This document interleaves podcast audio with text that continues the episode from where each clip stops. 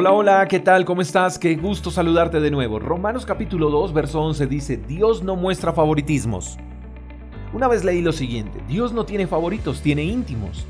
Y ser íntimo es diferente a ser favorito de Dios. Lo que pasa es que no podemos pretender ser tratados de manera especial sin ser íntimos. Por ejemplo, la Biblia nos enseña que Juan era el apóstol amado, y no quiere decir que los demás apóstoles o discípulos de Jesús no fueran amados. La diferencia entre Juan y los demás discípulos era que Juan era más cercano a Jesús, pero Jesús no mostraba favoritismos con nadie. A veces creemos que Dios tiene favoritismos, porque vemos a otros más bendecidos, y medimos la vida de otros respecto a lo que tenemos, y entramos en una comparación sin sentido cuando creemos que el no tener lo que otros tienen es el resultado de los favoritismos de Dios.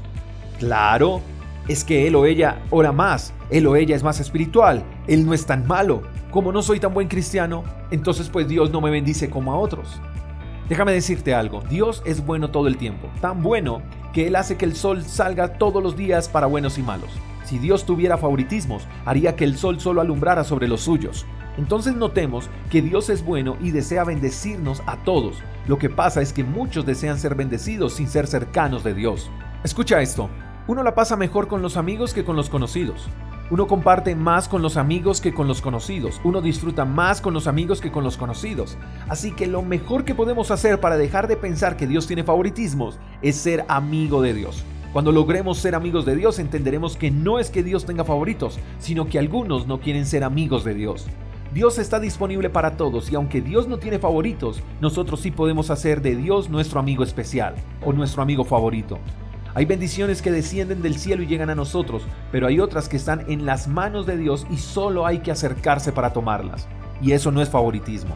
Queremos más de Dios, acerquémonos a Él con confianza y disfrutemos de sus bendiciones. Espero que tengas un lindo día. Te mando un fuerte abrazo. Hasta la próxima. Chao, chao. Gracias por escuchar el devocional de Freedom Church con el pastor J. Echeverry.